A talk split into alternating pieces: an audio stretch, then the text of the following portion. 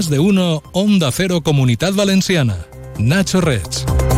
Buenos días. La actualidad de la comunidad valenciana viene marcada hoy por la crónica negra de sucesos. Lo último, el asesinato de un hombre en Alacuas a manos de su sobrino, pero sin duda lo más destacado, la detención de una joven de 22 años por degollar presuntamente a su bebé recién nacido, nada más dar a luz sola en su casa de un municipio de la comarca de Lasafor. Enseguida ampliamos detalles. El diario La Razón, por su parte, destaca hoy en la primera página de su edición regional que el Botanic deja saturados los cribados de cáncer de mama. Sanidad detectado importantes retrasos en las mamografías, en colonoscopias y en la puesta en marcha del programa de detección para prevenir el cáncer de cervix. Son asuntos que vamos a repasar hasta las siete y media. La Policía Nacional ha detenido en el municipio valenciano de Alacuas a un hombre por presuntamente matar a otro ayer por la tarde, unos hechos que ocurrían en un domicilio de esta localidad donde se encontraba el cuerpo del hombre fallecido. Según publica hoy el diario El Levante, el arrestado es el sobrino de la víctima, un hombre de 45 años que tenía problemas con las drogas y que había estado en la cárcel por atracar gasolineras. Por otra parte, la joven detenida por un supuesto delito de asesinato ha degollado a su bebé recién nacido tras dar a luz sin asistencia en su domicilio de un municipio de la comarca de la Safor. El cuerpo era hallado ayer en el interior de un armario por los padres de la mujer que se encontraban en el mismo domicilio, pero que al parecer no se habrían enterado de lo ocurrido. El cuerpo del recién nacido fue escondido en el armario por la madre que había ocultado su embarazo y que dio a luz sin asistencia alguna. Tras sufrir una hemorragia, la joven de 22 años acudió a un hospital dejando el cuerpo del recién nacido en un armario del domicilio que compartía con sus padres que desconocían ese embarazo y que la acompañaron al centro médico. Posteriormente, al regresar a casa, los padres encontraron el cuerpo sin vida del bebé y alertaron a la Guardia Civil. Más cosas, la Guardia Civil ha conseguido localizar al camionero que el pasado 16 de enero se dio a la fuga tras presuntamente atropellar mortalmente a otro cuyo camión se había averiado en la AP7 a la altura de Sagunt. El fallecido se encontraba en el Arcén, mientras una grúa retiraba de la calzada el vehículo estropeado. El camionero ha sido localizado en Albacete, donde había llevado su vehículo a un taller para reparar los daños sufridos en este accidente. Y también la Guardia Civil ha detenido a nueve personas, siete de ellas afincadas en la provincia de Valencia, por su presunta pertenencia a una organización criminal que extorsionaba clientes de páginas de Internet de contactos sexuales. Los agentes han localizado a 32 víctimas de esta red y el importe estafado asciende a 40.000 euros. Los arrestados ponían anuncios falsos y después amenazaban a sus víctimas con enviarles a un sicario a sus casas si no les entregaban dinero. Estoy buscando unos neumáticos casual, con un look de entretiempo y tal, para la playa, la nieve, la lluvia, vamos, para todo el año. Si lo que quieres es algo que agarre con todo, los neumáticos cuatro estaciones son tendencia. Aprovecha el 2x1 de Peugeot Service con las mejores marcas y triunfa en cualquier pasarela, esto carretera. Condiciones en peugeot.es. Red de servicios oficiales Peugeot de la Comunidad Valenciana. La Consejería de Sanidad ha ordenado investigar posibles irregularidades en la gestión de los programas de cribado de cáncer en los últimos años antes, ante los indicios de anomalías detectadas en los informes elaborados por técnicos de este departamento. Lo ha anunciado el conseller Marciano Gómez, quien ha denunciado que el programa de detección precoz de cáncer de mama acumula retrasos de hasta cuatro años y excede el plazo de dos para realizar las mamografías de seguimiento a las que ya están integradas en el programa. Gómez responsabiliza de estas irregularidades a la mala gestión realizada por el Gobierno del Botanic, pero de momento descarta denunciar el caso ante los tribunales.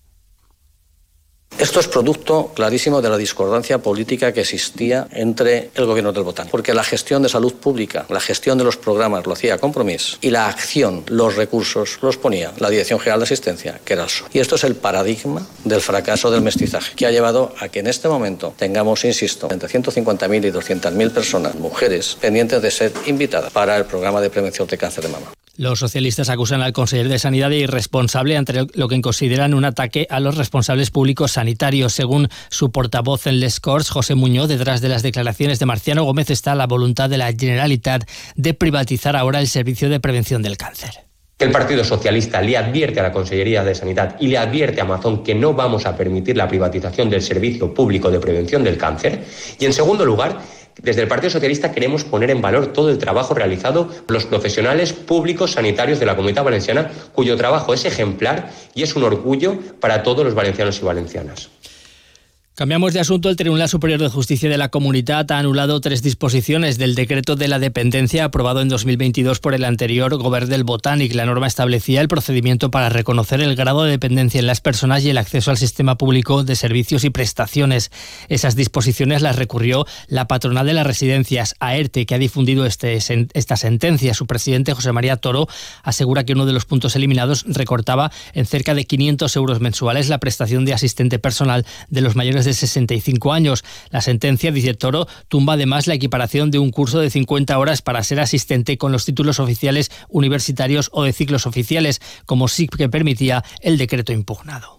Primero elimina la discriminación que sufrían las personas mayores de 65 años en las prestaciones económicas de atención personal, que nos parecía absolutamente insostenible. Al mismo tiempo fomenta la prestación de servicios profesionales, reconociendo las titulaciones para las personas que tienen que prestar este tipo de servicios.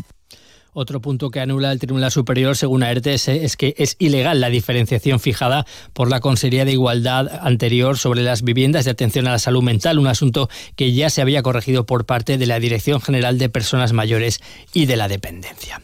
Le contamos, por otra parte, que el Gobierno valenciano ha denunciado ante la Fiscalía Provincial de Valencia la posible comisión de un delito penal por parte de la directora del Museo del IBAM de Valencia, Nuria Enguita, al haber conocido que pudo haber realizado una donación en favor de uno de los miembros del tribunal que la nombró en el año 2020, concretamente el crítico y experto en arte Vicente Todolí. Nuria Enguita habría donado a esta persona en 2022 dos fincas en un municipio de la comunidad valenciana. Y el Front Abolicionista ha vuelto a pedir eh, que la ley de espectáculos y la de carreteras de la valenciana permita multar a proxenetas y puteros que abusen sexualmente de las mujeres en situación de prostitución aquí en la comunidad valenciana. Lo ha hecho en la Comisión de Políticas de Igualdad de las Cortes, con intervenciones de representantes de asociaciones del sector. Concha Hurtado, portavoz de este front abolicionista, pide en general una ley integral y estatal. La penalización del prosenetismo y de los puteros, esto es fundamental, esta es la clave. El 80% de los hombres dejarían de consumir prostitución si esto les genera algún tipo de antecedente. O sea, es una solución muy fácil, porque además son ellos los que fomentan la trata con su dinero y son los que dañan la salud de las prostituidas. Sepa también que las exportaciones de la comunidad valenciana bajaron el año pasado un 4,1%. La caída es superior a la registrada en el conjunto del Estado, que ha sido del 1,4%. Eh, los datos aparecen en el informe de comercio exterior publicado esta semana por el Ministerio de Economía. Y la Federación de Caza de la Comunidad Valenciana ha denunciado que se están produciendo boicots por parte de grupos de animalistas a batidas autorizadas y ha advertido de que sus servicios jurídicos estudian emprender acciones ya que los cazadores están obligados a llevar a cabo estas actividades. La entidad ha señalado en un comunicado que hay disposiciones en la ley que prohíben el, entorpecimiento o boicot de los ganchos y batidas autorizados. Lo han, eh, han emitido este comunicado la Federación de Caza después de un incidente en Alberic, donde, según asegura, que el Club de Cazadores de La Perdiz fue objeto de un intento de boicot por parte de un grupo de animalistas durante una batida de jabalíes.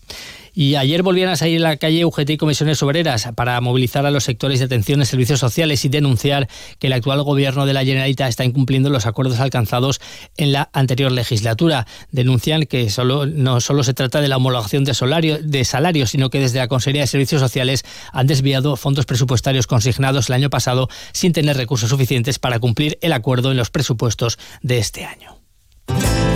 Tiendas Milar le ofrece la información del tiempo. Hoy tendremos intervalos de nubes medias y altas en toda la comunidad, con viento que va a soplar flojo a moderado y temperaturas parecidas a las de estos últimos días. En las capitales de provincia las máximas serán hoy de 20 grados en Valencia, 19 en Alicante y 17 en Castelló.